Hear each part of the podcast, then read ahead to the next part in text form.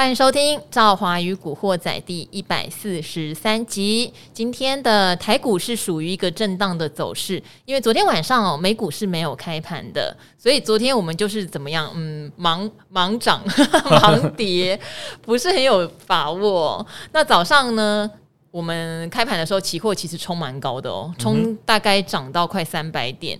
当然，现货开盘也也还不错，只是就一路走低，哈，诶，有点像是最近投资人的心情真的是信心非常的薄，谈不起来哦，真的谈不起来。那早上谈呢，也是一些全职股本来先带头啊，台积电啊、联发科啊，甚至后面航运也拉上来，只是到最后呢，就只有涨一些少数的全职股。其实，如果大家手上的中小型股还是这样跌多哦，涨少的一个状况，所以盘势上面。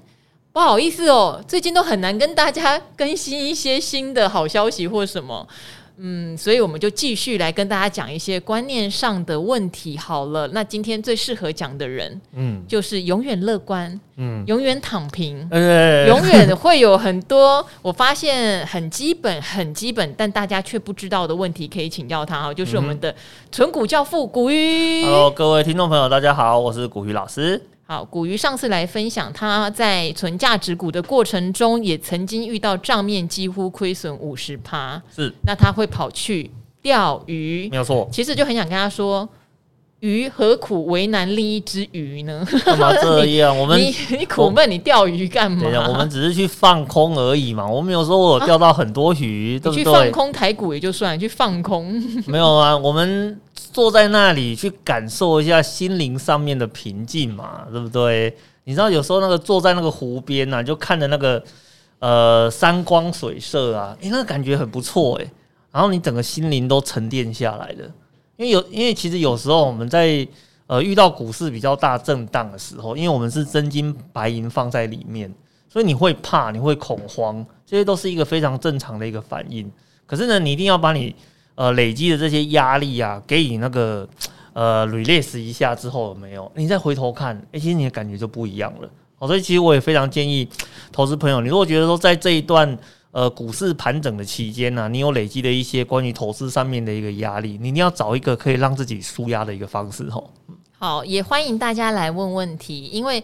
我发现有时候我们也会以为啊，这个观念其实很简单，或者说啊，这个事情我们已经讲过很多趟了，再讲大家都嫌烦了。诶，结果事实上是可能很多人没有听懂，我们刚好没有听到。所以会一直有很多的疑问跑出来，我觉得这也好。所以，因为我们累积了好多好多疑问哦，刚好今天趁古鱼来，我们也一并从这个疑问哈，等于是今天的内容，大家一起来共享。说原来那么一些基本的观念，也许很多人没有。然后相信讲完之后，会对于大家在投资上的信心应该会增加。因为我们知道今年一直强调嘛，做策略哦，做策略做策略。好，那买什么做策略？买基金做策略，买 ETF 做策略比较简单，因为要大家。去选说长期存的价值型股票啊，说实话没有那么多，嗯、很多人来问的都不是属于可以长期存股的标的，欸、对，没有错，真的不是。然后做波段又手脚很慢，对不对？嗯、然后被套来问我，真的也不知道怎么办。像我们昨天的标题是：你亏损十趴舍不得卖，二十趴想凹单，三十趴就看你跌到哪儿嘛。五十趴了，现在来问怎么办？我也不知道。如果五十趴，大概已经躺平了吧？对，所以有时候如果说是买基金或 ETF 做策略，说实话是比较单纯，因为个股有太多自己本身的条件了。没错。好，那刚好这边哦，好多 ETF 的问题哦，嗯，我们就从最简单的开始来帮大家做询问跟回答。好哦，这一位呢是留在理财达人秀的频道，叫九九 H 哦。你说热情洋溢、超具吸引力的赵华姐姐。很厉害、很亲民、不骄傲的达人老师们，好。在下小谷咩咩有个疑惑，好，想要请我们解惑。好，我也这边问大家哦，大家都在买 ETF，大家到底知不知道 ETF 组成的原理？到底知不知道？我刚才有考我们的那个 执行美眉，她有勉强说出一些想法啦，哈。嗯、但是我们决定今天让古鱼用更白话文，让大家可以听得懂。是。好，因为这边他问说，ETF 是依照规则选股，ETA 好零零五零本身的股价由投资者买卖成交价决定。那为什么大家说零零五零是跟大盘联动？大盘一直跌，但是如果我们投资人一直买零零五零，那零零五零的价格也会被拉高，不是就跟大盘脱钩了吗？嗯，其实也可以反过来哦。如果大家狂买零零五零成分股，恭喜大盘也会被拉上去，是没有错。好。我也是赵华宇古惑仔，急急必听哦。你看，你急急必听，其实他不了解为什么零零五零是跟大盘联动。是好，我相信应该有很多没有把问题问出口的人也一样，其实不清楚为什么哈。嗯、好，每个来宾都爱，最最爱朱老师、阿格力、全镇小哥、古鱼，你有被点名到哦？哎、真的有被点名了。光哥、博哥、博哥就曲博哈，老王哈，他说很爱老王，所以也有去看他的 YT 跟 Podcast。好，谢谢赵华宇制作团队一直。呃，制作团队一直以来的拥抱初衷，以及老师们的心灵鸡汤。他说很愧对朱老师跟老王的严守停损，也是满手套牢，但算是没有心慌哦。相信台湾实力，还有相信基本面会好好，会慢慢好转。应该就是赵华口中的套牢变纯股。嗯，好，我们先来解答。嗯，好，零零五零里面的成分股是台湾的市值最大的前五十家公司。对，没有错。好。因为像那个零零五零本身啊，哦，它的一个投资策略非常的简单哦，它就是呃按照加权指数的权重去买进了市值前五十大的公司。好，市值就是它的股价乘以它的股数，还得乘以它股本之后呢，得到的那个数字，哦，就是所谓的市值。那刚好呢，我们的加权指数的构成也是用相同的类似的策略去做的，只是呢，加权指数呢，它没有限定前五十家。哦，它是全部加在一起算的，千七百家，呃，上市上上市的九百多家，上市九百多家，对，然后上柜又有另外的八百家左右，对对对对对对。那它是，所以呢，加权指数的 base 比较大，可是呢，那个零零五零的 base 的话呢，它只是锁定在那个前五十家公司上面。哦，那他们的构成的主要的逻辑跟策略都相同，但是市值前五十大的公司，它对于加权指数的影响力高达百分之八十五。这是什么意思？也就是说，如果呢那个加权指数涨一趴，理论上我们的零零五零的话，最少呢会涨零点八五趴。哦，这是相同的一个概念，所以你会发现这两档产品一定是呈现同上同下的一个呃的一个那个方向性啊。哦，所以呃，为什么它会跟加权指数呈现高度联动？就是因为他们原本就是策略跟成分股几乎都一模一样的东西，只是一个是锁定上市的前九百家，哦，那另外一个的话只锁定最前面的五十家。可是刚好最前面的五十家，它占据了最大的一个权重，所以你就会发现呢，他们两个上下的方向几乎是完全一模一样的哦。这是呃，他刚刚的第一个问题。好，你就幻想一下哈，台湾的上市贵公司就像是一个小城镇好了。嗯哼。好，虽然里面有一千七百栋房子，嗯，可是就是那五十栋摩天大厦，对，占的户数可能就占了百分之八十五到九十。对，没有。剩下就是那种小虾米铁皮屋，好零零碎碎在下面，虽然有高达一千六百五十家，嗯、可是他们的里面的住户就没有那五栋摩天大楼呃五十栋摩天大楼里面来的多。对，没有错。所以我们就集中火力去管那个五十栋摩天大楼就好了，对大概是这样的概念。对，对对。所以他们里面的活动啊、涨跌啊，就会跟这个城镇的活动涨跌几乎是一模一样。这样对，没有错，没有错。哦、那另外一个问题的话，就是说，哎，为什么我们那个一直买？买或是一直卖，那零零五就一直买零零五零哦，一直买一直买一直买，它就一直涨一涨一涨啊！哦，不会不会不会不会，绝对不是这个样子的，绝对不是这个样子。因为呢，请那个投资朋友一定要记住一件事情：你 ETF 的话呢，它是属于一个共同基金型的产品。嗯，那共同基金它放到我们的交易市场里面，它有所谓的市价跟净值两个不同的。呃，那个计量单位在这个地方。那你要今天你要思你的疑问应该是这个样子：如果今天我一直买一直买，买到它涨停了，嗯，那不是代表呢我手上这个产品充满了价值吗？请你记住，你买到涨停的这个东西指的是什么？是它的市价，哦，是它的市价。可是呢，你把产品买到涨停了，可是它的成分股没有涨停啊，那怎么办？就代表你的市价跟你的净值中间会出现了一个落差嘛？哦，所以这个就是我们所谓的一个呃 ETF 的折溢价问题。那我们在呃发行产品的时候啊，事实上它是有一个规则的。如果呢，今天我的产品本身它的折溢价的幅度呃过大的时候，呃，我们的发行商在隔天呢必须做修正的一个动作哦，也就是说，你如果今天呃是处于溢价，那它隔天呢就会下跌哦，把你的溢价的部分收回来，然后让你的市价跟净值两个可以呈现一个呃几乎贴近的一个状态。哦，所以这是我们在看 ETF 的产品跟所谓的直接买股票观念上非常不一样的一个地方在。啊，我觉得你讲太难了耶！啊，真的吗？对，如果你把 ETF 当做基金好了，嗯、那概念就是，其实你买一个呃一几单位的基金哈，三千块或五千块的基金，嗯、或是你买一张 ETF，你事实上就是把钱给投信处理的意思。好，那零零五零里面是要买台湾前五十大权之股吗？是。好，等于你买了一张零零五零，投信拿到你一张零零五零的钱，嗯，就要去买这对应的五十档股票进来。对，没有错，没有错。好，他就以他他的概念是这样哦。你把钱，我今天把钱给股鱼好了，哎、嗯欸，快点，我买一张零零五零，股鱼就拿到了，好十万好了。对，好好好，我要赶快把这十万分配给。这个五十档股票，按照它的权重比例买进来。哎，对对对对对，是有人要做这个动作的哟。哦，所以你的问题是，如果我们大家疯狂的买零零五会怎样？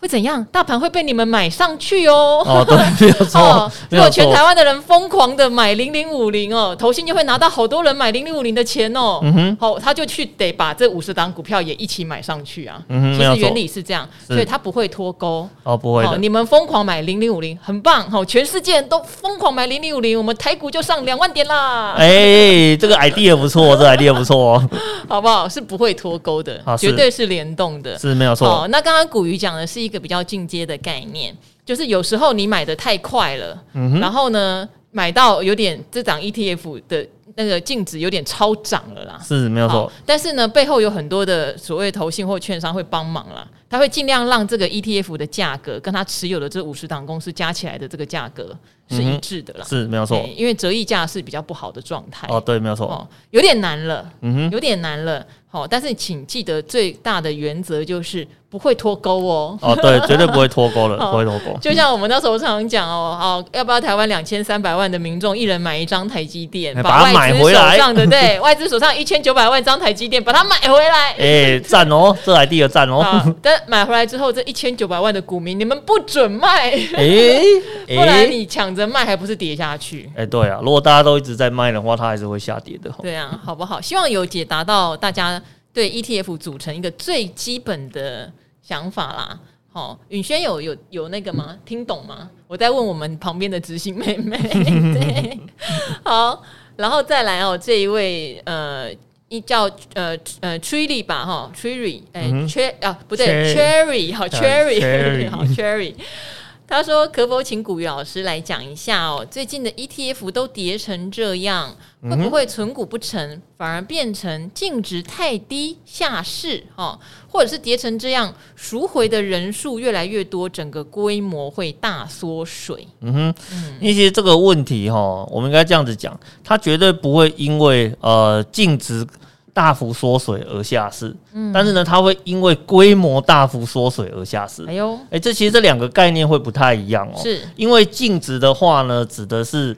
呃，这档产品它本身的成分股去换算之后，它应该每股值多少钱？好，还是回到刚刚的问题哦。它里面有一堆它所谓指定的成分股嘛？对对，对。只要这些成分股都还有价值，对，它就还有价值。对对对，它不会自己没价值。对，它就会换算成净值，就跟你在买股票的时候有每股净值的概念是一样的嘛。嗯。那可是呢，我们的 ETF 在发行的时候，它有所谓的受益单位，就是类似像股本的概念嘛，对不对？那你今天如果股本很大，净值很小，但是呢，它还是能够满足我们的那个证交所要求的一亿以上的规模。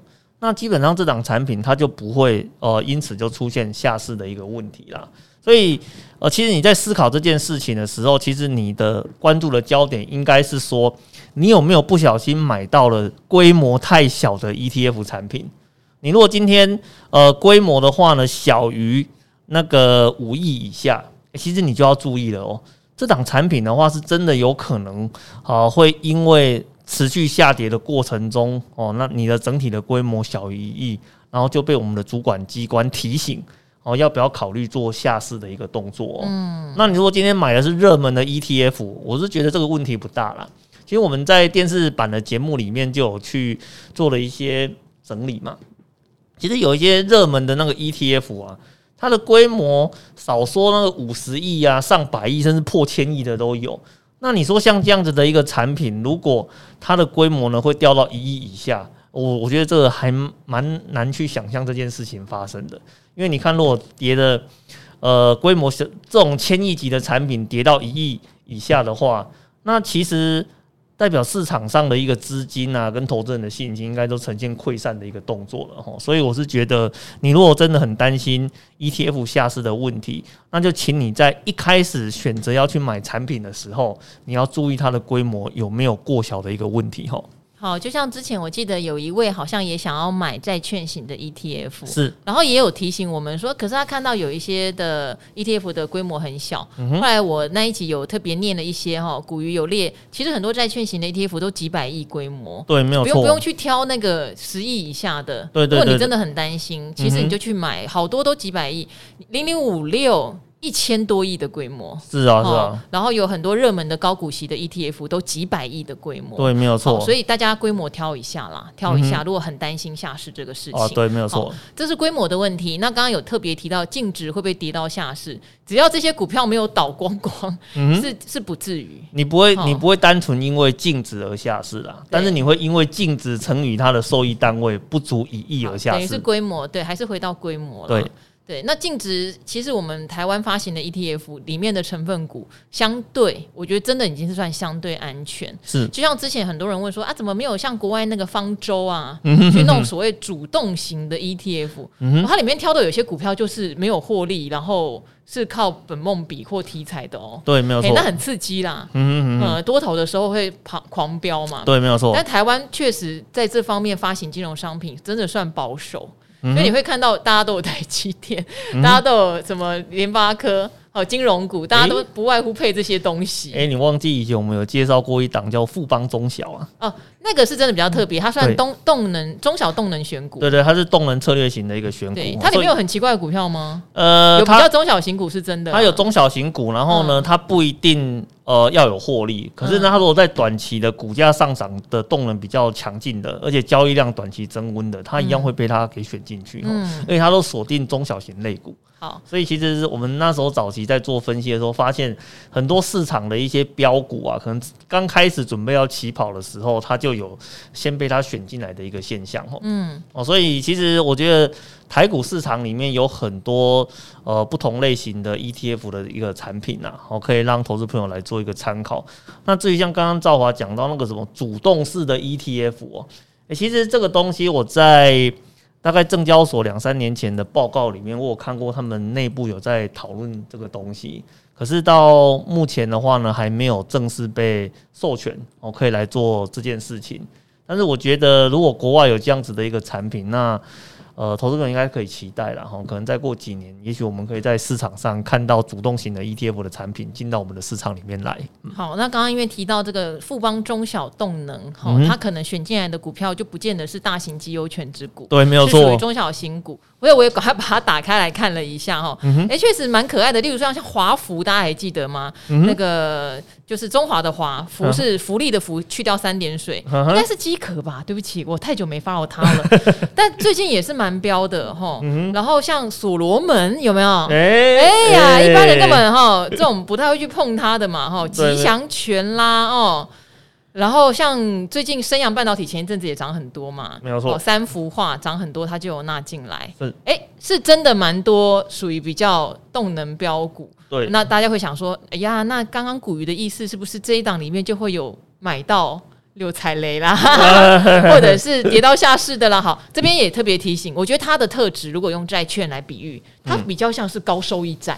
对，没有错。好，因为它高收益债为什么可以收那么高的债息？嗯，因为里面有一些信用平等是其实比较低，没有错。但是并不代表它一定还不出钱的公司。哦，对对对，但它愿意用比较高的代价跟大家借钱。对，没有错。所以在景气好的时候没有什么大问题啦。嗯，景气不好的时候里面可能会有几家真的倒了啦。对，没有错，没有错。可是呢，重点在它又不是只有那几家。嗯哼，哦，它至少里面有五十家嘛。是五十家，如果倒了两家、三家，以台股来说很多喽，很多喽。哦。那也也不会说让你伤到说伤筋动骨了。对对对，没有错，这是买 ETF 的好处啦。对，好不好？希望这样比喻大家可以多一点理解。好，那这边还有一位他在问零零五五的配息是好像是金融对不对？呃，零零五五是那个 MSCI 金融哈。好，MSCI 金融，他说。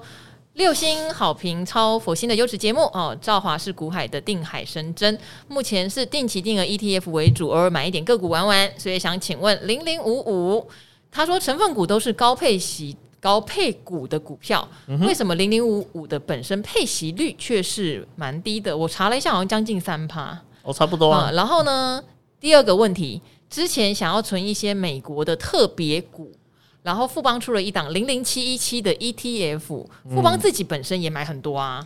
好，我二零二零年初在十九块买了一些，可是美股大涨，它却一直跌，这支 ETF 还能存吗？特别股就问对人了，我记得古鱼有研究有特别股哦。好，第三题哦，二三元的时候买了友达，后来听达人建议二十一点五先出场了一半。很后悔应该全出，真的 哎、欸，对，好。不过观察外资还是常常买超友达前几名，面板的前景不乐观。为什么外资还在大买呢？这个等一下我倒是可以回答你哦。我们先来看看零零五五好不好？Okay, 为什么他觉得嫌人家配息率怎么那么有点低？哎呦，金融股本来配息率就不高啊，没错。所以其实其实我们其实我们应该这样子讲，其实金融股从以前到现在啊，你如果纯粹看它的现金的配息率啊。其实它常年大概就四趴左右而已吧，哦，差不多就四趴。而且如果平均搞不好没有哦。对，平均平均的话是没有，因为其实金融股在有一段时间的话，它反而是那个股票股利发的是比较多的哦。嗯。好，那 ETF 的话，它在做所谓的配息的动作，它是用现金股利来发给投资人的。那那你看了，我们有时候常常在讲说啊，金融股呢是属于高值利率股。很多人都是把股票股利当成是，呃，殖利率的一部分，把它给计算进来，你才会看到说呢，诶，金融股的殖利率有时候会超过七趴啦，甚至八趴以上。哦，的原因是在这个地方。可是呢，你如果纯粹看现金股利的话，其实它常年是维持在四个 percent 以下的。所以以这档产品来讲，呃，它的成分股都是金融股嘛。那金融股的话呢，如果纯粹以现金的配息率来讲，啊，拿到的直利率大概只有四个 percent 以下，那其实你只有拿到三个 percent 左右，它差不多啊。哦，这个数字上是差不多的哦。因为其实每一档 ETF 的产品啊，它都会有一些呃配息的部分是需要做保留的。它不可能今天我说拿到一百块，那我就一百块全部当成配息再发给你。哦，这是呃机制上不能这么做了，因为你要去思考一个问题哦。我今天拿到的息就这么多，可是呢，我有可能因为配息的消息传进来之后，有很多的投资人突然对这一档有兴趣，就跑去做购买的动作，所以呢，他就会把你的股息的部分给稀释掉了，所以导致你实际上领到的息会比你预期的来得少。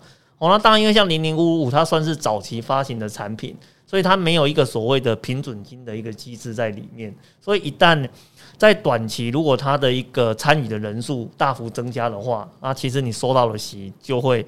很明显的下降哦，那这是新产品跟旧产品在配息机制上的一个比较不一样的一个地方，然后那给投资朋友来做一个参考哈。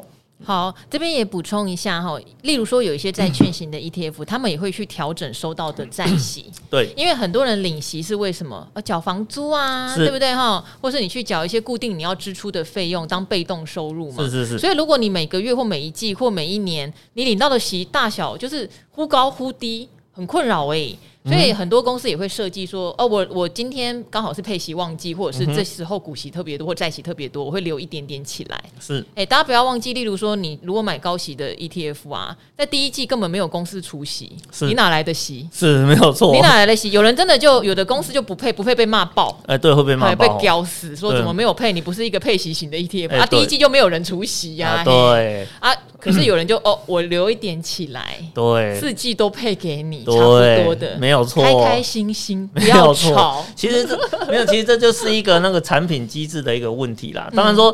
早期大家没有注意到这个部分，所以他没有把这些呃策略啦或者平准的机制给放进来嘛。嗯、但是你后面再推出来的产品，它就有把这些东西都加上去。嗯，所以我想，呃，这部分的争议应该随着新产品的一个发行就越来越少了。对，还包括有人说破发不配息。嗯啊，破发很多人的公开说明书写的意思是他可能有不配息的权利，对，但是他会不会配息，哦、他还是会配，因为他怕被骂。对对对对对。那刚刚讲的可能他刚好遇到第一季没配息，嗯、然后呃股价又跌，嗯、也许他就考虑先不配，也是有，然后就被骂嘛。哎、欸，对对对，有的有的有的。其实配不配息的话，主要。呃，要看你的配息的条件有没有完全成立啦。对哦，那如果完全成立的话，那照规章它就是要配息给你。嗯哦，那如果有一两个不符合的话，那当然他就可以选择不要配嘛。选择哦，不是说他就一定不会配哦。对对对，很多后来还是配出来了。对对对，选择选择。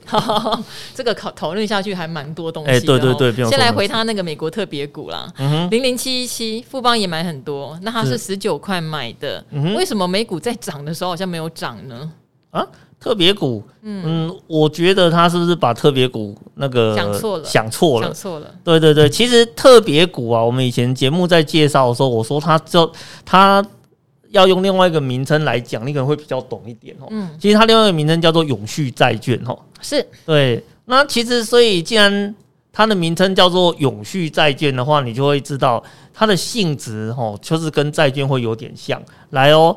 我想要跟这位听众朋友问一个很有趣的问题哦，请问一下，那个 当你发现股票市场一直在上涨的时候，你比较想要持有债券，还是比较想要持有股票？股票，你说股票市场在上涨的时候，嗯，我当然要持有股票啊，对吗？谁理你债券那些？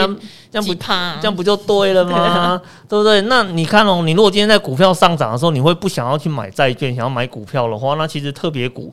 换个名称你就了解怎么回事了嘛。特别股另外名称叫做永续型债券嘛。那因为它因为它会一直发息，而且它的息是固定的，但是呢，它到期不一定要赎回，所以它才被称为永续型的债券。嗯，所以呢，当你股票市场在涨的时候，你就对那个息没有兴趣。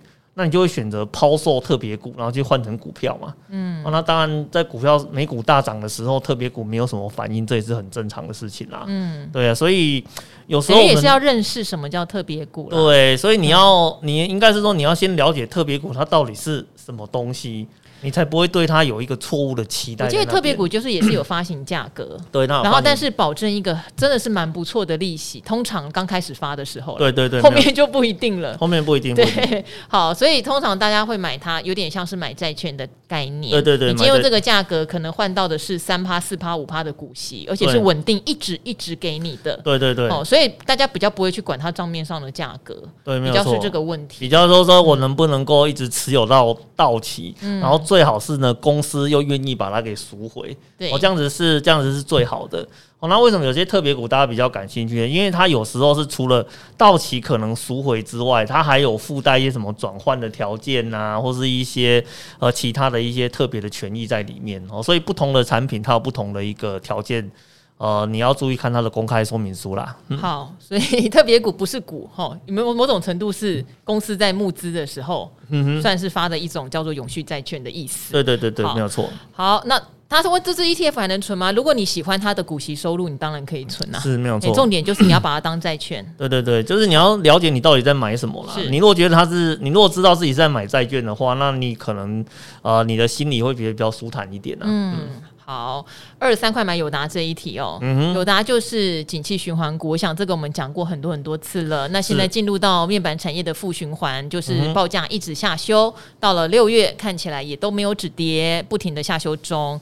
那面板的景气循环旁边这位股鱼当然很清楚，他待过光电业哦，嗯、一次的下修循环可能要走三年，嗯，哦，目前还没有看到哪一年有明显缩短过，是没有，都是这样子。好，一年一年半。跌三年，所以为什么那时候会提醒大家，当面板的报价开始往下走，而且已经走了一季两季的时候，真的也不要恋战，因为就代表呃这个景气循环下修开始了。当然，你的问题是问外资为什么常常买超友达前几名？第一，它是大型的股本哈，外资比较容易进出，张数多；第二是外资的工具比我们多非常多哦。当你看到他在现股买多的时候，不代表他看多这档个股，是他可能在期货市场放空这档。个股，嗯、会不空、哦、他可能借券已经在放空这档个股，是。甚至有时候你看他买回，可能只是在回补，都有可能。是。好、哦，所以外资大幅买超的时候，并不代表他就非常看好友达，他可能很多的避险的原因在，嗯、因为毕竟友达也下修了一段时间。是，有时候你会觉得，哎，整个局势很不稳，那我觉得友达这几天应该不太会跌，反正也跌了很多了，他可能暂时会 parking 过来，所以各种理由都有的。但是如果你看外资出具的报告或是一些想法，他们对面板业从来没有乐观在这半年。嗯哼，哦，所以我觉得这个提供给你参考，就是有时候外资筹码是比较复杂的。是。好，这个希望有解答到你的问题哦。好，最后哦，我们在最后一题好不好？好，这个呢，有人问的这个也是跟 ETF 有关的 哈。好，菲菲，好，你很 lucky 耶，因为你今天才留言，但我觉得很适合古鱼回答。你说赵华你好，收看及收听你的节目收获很多，除了你除了美丽、智慧、善良，还有记忆力很好。嗯哼 来宾说的话几乎都会记得。嗯哼，其实要记得，因为每个来宾有他。特别去叮咛的一些事情，那不能到最后就只听四个号码，或者是告诉你这个配息多少，然后就买了。就像前几天有人在我呃理财达人秀留言说什么听了股鱼买一些投资等级债啊，结果呢呃年初至今也跌啊，我就想这不当然废话吗？有人告诉你债券价格不会跌，就强调不知道几百次了。嗯哼啊，就是看你觉得殖利率甜不甜，而且它是投资等级债呢，不会倒的呢，嗯、是没有错、哦。好。不提那个人了，哈，好 对，好，观众听众问过的问题也都记得很厉害，所以想请教两个问题。好，第一，明明知道今年空头年，而且外资一直在卖台积电，认为台积电应该长报，可是也会想啊，如果台积电我在高档就先停损嘛，那现在跌那么多，我不就能够用更便宜的价格买了吗？以后就赚更多啊。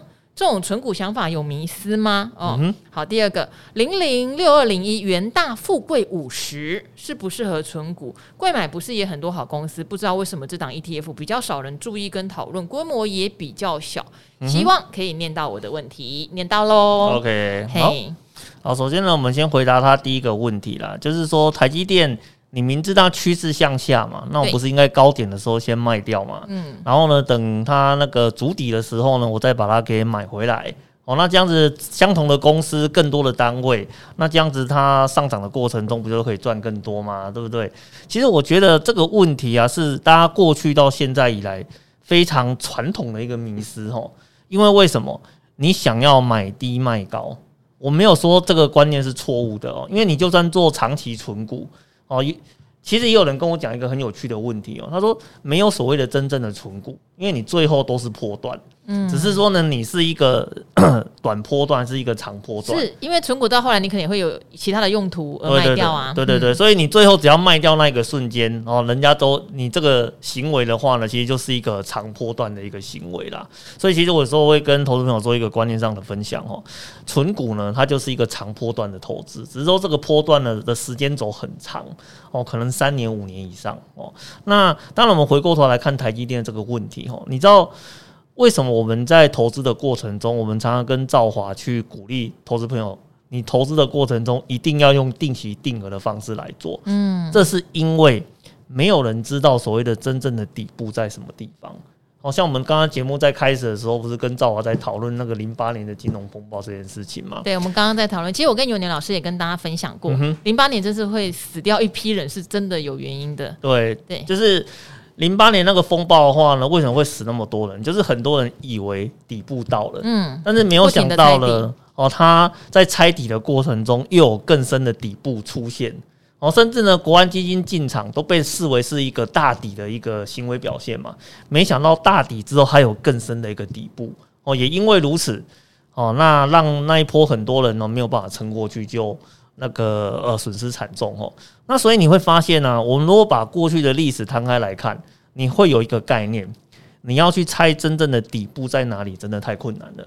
所以你与其呢去猜底部，我们会建议你，你干脆用，呃，你觉得呢在呃市场比较低迷的时候，你就开始展开你的定期定额。好，我们要有个观念是这个样子，我不求买最低，嗯，但是呢，我希望我可以买在当时的相对低。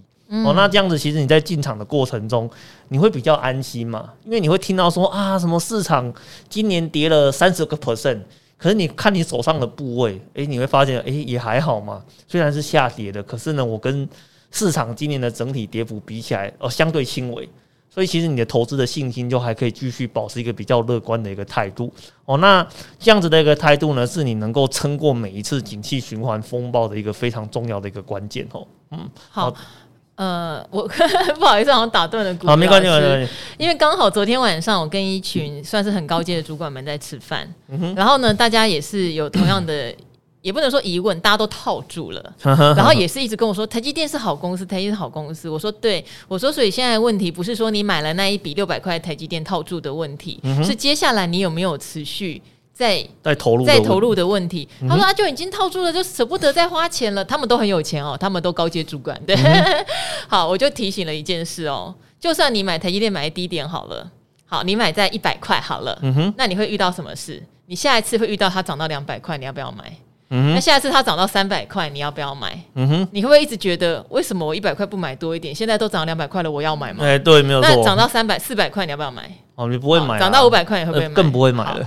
同样的嘛，对不对？哈、嗯，我们真的不晓得它会涨到哪，我也不晓得它会跌到哪，嗯、所以最好的策略。就是像刚刚古鱼讲的，高高低低你都买一点。嗯哼，好，那当然，如果你觉得每个月买一点压力很大，你就两个月买一点；两、个月压力很大，你就三个月买一点。嗯哼，你拉长你的投资步调。是，好，因为我我昨天也是跟他们讲，那你买多少？有人买六百多，有人买五百多。我说那跌到四百多怎么不买一点呢？嗯、他说因为我觉得会再跌到三百多啊。嗯、我说 OK，假设你预测正确了，到三百多你会再买一点吗？不会。嗯嗯嗯，这样会不会又跌？对，欸、对，好，每一个人都不知道。嗯哼，好，那就没有做。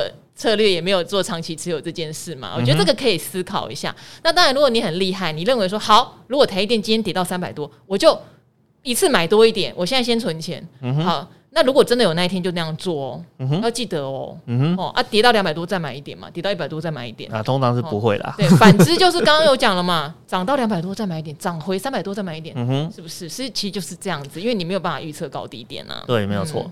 嗯好，然后元大富贵五十适不适合存股？元大富贵五十吗？其实我觉得它不太适合做存股了。为什么？人家也是贵买的五十大全值股哦。是啊，是没有错啊。可是呢，它在市场上的代表性不够啦。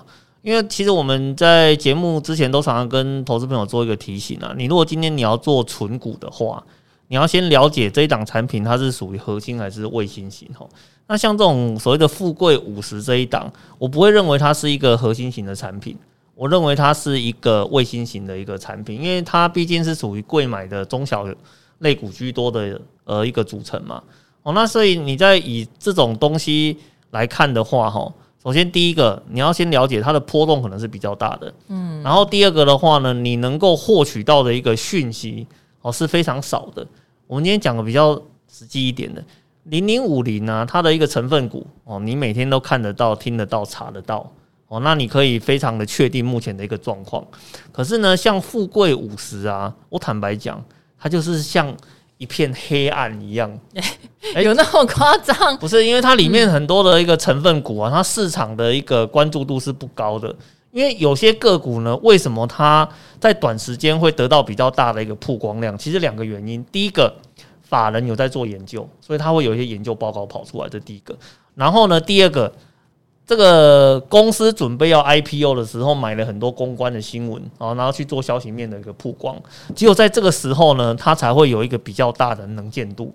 可是，一旦上市成功了，那法人又没有做研究，其实呢，你很难去掌握目前这间公司的一个现况长什么样子。而且更实际一点的，你愿意摊开财报来研究它吗？啊，其实可能不太愿意吼，所以我其实我会不太啊，其实应该是我应该这样子讲哦，富贵五十你怎么定义它？你如果呢把它定义成说啊，它是一个卫星型的投资，我做一个少量的布局，然后期待它有更高的一个报酬，我觉得这是 OK 的。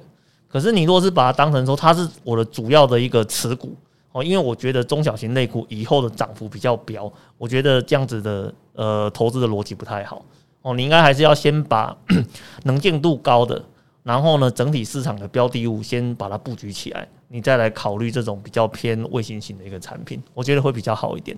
好，虽然上市上柜你会觉得家数没有差很多，嗯、上市九百，上柜也有八百，对，但是他们的市值差很大，差很大，其实市值差到非常非常大，所以建议你可以打开富贵五十的成分股跟我们上市只有零零五零的成分股来看一下，嗯、你会发现我这个这个规模差距之大的哈，例如说里面你会有像汉雷，因为汉雷的股本有比较大一点哈，带有台办呐，哈，创维啊，哈，茂达啊。经验呐、啊，好，就是说实话，微刚啊，就是很多是热门的中小电子，可是你也可以想想看，这个热门的中小电子叠起来有多可怕，我、哦、非常可怕、哦。对对对，所以它虽然叫做富贵五十，是贵买的前五十大，可是这五十大跟上市的五十大，哇，这个规模差很多，还有高端疫苗啊，好，那大家知道像元泰也是里面一个很大型的成分股，对，没有错，没有错，那。元泰的那个涨跌幅都已经会让你觉得波动怎么会这么大？对，对，所以说实话，是以股鱼核心卫星来说，富贵五十也许你当卫星 OK 啦，等于是你买了一个上市，你可能搭一个上柜，也没有问题呀、啊。两个加起来就是全就是全全市场嘛，对，我觉得也可以。可是千万不要完全以富贵五十为核心，我觉得心脏的波那个承受度要高一点点啦。哈。好，那今天很谢谢古鱼来帮我们回答这么多的问题，而且还没有回答完，对，真的很不好意思啊、哦，太多了太多了。我们接下来会再努力的回答。那当然也希望大家不管我们多么基本的问题，也让我们知道，因为呃，这样我们才能够从最基本的，因为我发现很多人连买的商品，如果你都不知道是什么，嗯、更遑论去分析它的涨跌，是更遑论知道你要持有多久，是没有错、哦。好，那希望今天我们的回答可以让大家在存股或者买 ETF 的路上更加的安心哦。嗯、那我们就跟。《赵华与古惑仔》的听众朋友们说拜拜喽！好，各位拜拜，拜拜。